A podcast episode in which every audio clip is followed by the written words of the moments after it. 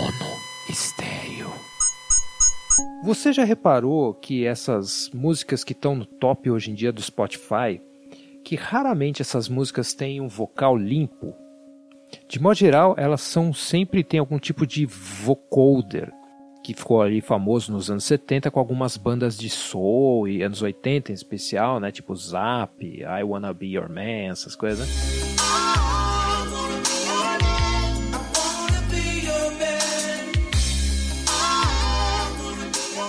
Hoje em dia na música é bem comum que as vozes estão todas sendo processadas pela tecnologia, assim como os textos e assim como as imagens. Então tudo a gente tem essa atrelada tecnologia a absolutamente tudo. Eu não estou reclamando, certo? Só é uma característica da nossa época. Se no passado os nossos efeitos mais comuns eram reverb, por exemplo, nos anos 80, dando aquele efeito de espaço, de estar num lugar muito grande, ecos para tudo quanto é lado.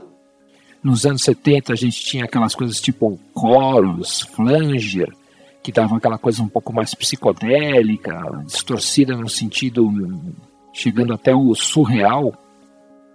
Hoje em dia, se você prestar atenção em muitas músicas, você vai ouvir uma voz oh, distorcida. Ou então cantores que são tecnicamente perfeitos, chegando em certas notas por meio de software eles poderiam, eles conseguem chegar naquelas notas, mas eles preferem chegar naquilo com mudança de pitch no, no software que a gente chama. Quando você altera a nota digitalmente, você vai encontrar todo tipo de distorção na voz. Elas deixaram de procurar o espaço ou então aquela psicodelia e agora é o momento da distorção, é o momento de um efeito meio robótico, meio de uma colisão entre a tecnologia, entre o mundo digital e as vozes comuns, assim, comuns, o que é uma voz comum, não é? Mas enfim, as vozes limpas sem esse tipo de efeito digital. É engraçado se perguntar, você pode fazer essa pergunta para si mesmo dentro das músicas que você ouve, mesmo que elas não sejam essas músicas que estão aí nos tops dos streamings, que tipo de efeito essas vozes trazem e como esses efeitos foram mudando ao longo dos anos. Por exemplo, certas áreas como no metal, você tem vários tipos de distorção vocal feita pelos próprios vocalistas. Eles aprendem a fazer aqueles sons tipo gutural.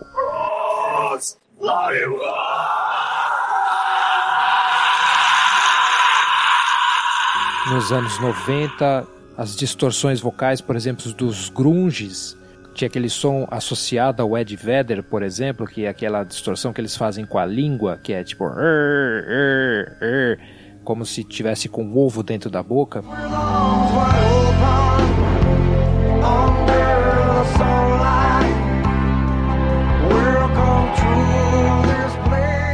Ou então as notas super altas do hard rock do, dos anos 80. Nos anos 2000, tinha as distorções do Daft Punk, falecido Daft Punk.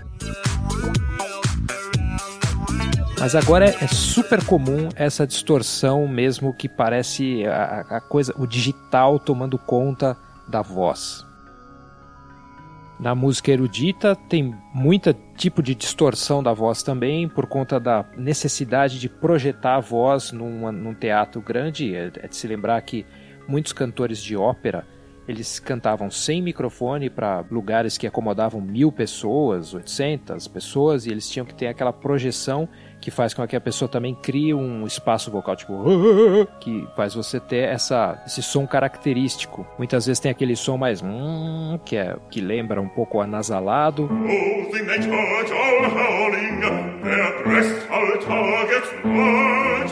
que também ele dá um certo punch na voz e te dá um certo volume. No jazz você ouve um, às vezes uma coisa que tenta imitar a própria impro, um improviso, tipo sketch, que é aquele tom um pouco distorcido do Louis Armstrong, ou até mesmo cantos de alguns outros lugares uh, do planeta, por exemplo, as distorções do que se chama de throat singing,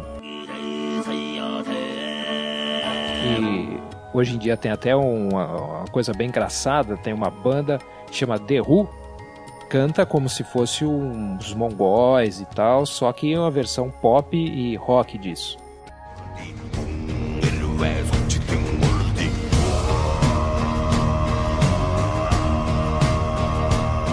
Raramente a voz é só insinuada como se fosse uma coisa simples e limpa.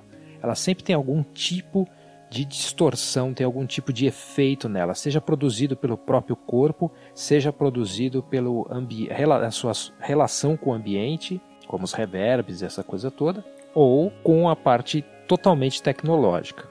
Eu não sei se isso é interessante para você, mas para mim é. Eu gosto de ficar pensando qual distorção e qual contexto social cada época produz ali nas vozes das pessoas. A compressão que os programas de rádio trazem, Columbia Broadcasting System and its affiliated stations present Orson Welles and the Mercury Theater on the Air in The War of the Worlds by H.G. Wells. Raramente a voz vem de um jeito limpo. Como é a distorção em voga em cada época? Não é curioso pensar que hoje, essa época que as nossas vozes estão cada vez mais distorcidas pela tecnologia, nos programas de redes sociais ou em todos os lugares, as nossas vozes nas músicas também estão ali com essa característica robótica, quase uma fusão que a gente está promovendo entre a voz humana e, o, e os números matemáticos dos plugins dos computadores. E pensa só, o, aquecimento global, essas coisas todas, elas tão, vão mudar muito radicalmente a relação que a gente tem com a tecnologia. É possível que a gente não tenha tanta disponibilidade de ficar interagindo com equipamentos no futuro próximo. Porém, se a gente tiver uma mudança civilizatória, a gente tiver que sobreviver como espécie de um jeito um pouco menos digital, um pouco menos envolvido com equipamentos de plástico, de silício e essas coisas todas, como já aconteceu em outros momentos da história, a gente estava em picos de tecnologia e teve esse momento de decadência e a gente teve uma mudança civilizatória, mudança de valores, mudança de, de visual e de cultura. Se isso no futuro acontecer, é engraçado especular que tipo de vozes vão surgir nessas épocas. Como vão ser essas vozes? Então esse foi o episódio de hoje do Mono Estéreo. Se você gosta desse tipo de trabalho que eu faço aqui e quer apoiar, é só passar em eduf.me, eduf.me barra apoie, ou então você pode enviar esse programa aqui, sugerir esse programa para alguém que você acha que se conecte com essas doideiras que a gente pensa e, e fala por aqui. Lê a nossa newsletter que você encontra no mesmo site e agora também ouvi o programa Hora do Diletante, que é um podcast novo que eu estou fazendo com o meu amigo Eduardo Pinheiro. Então é isso aí, a gente se fala na semana que vem. Obrigado por ouvir e até mais.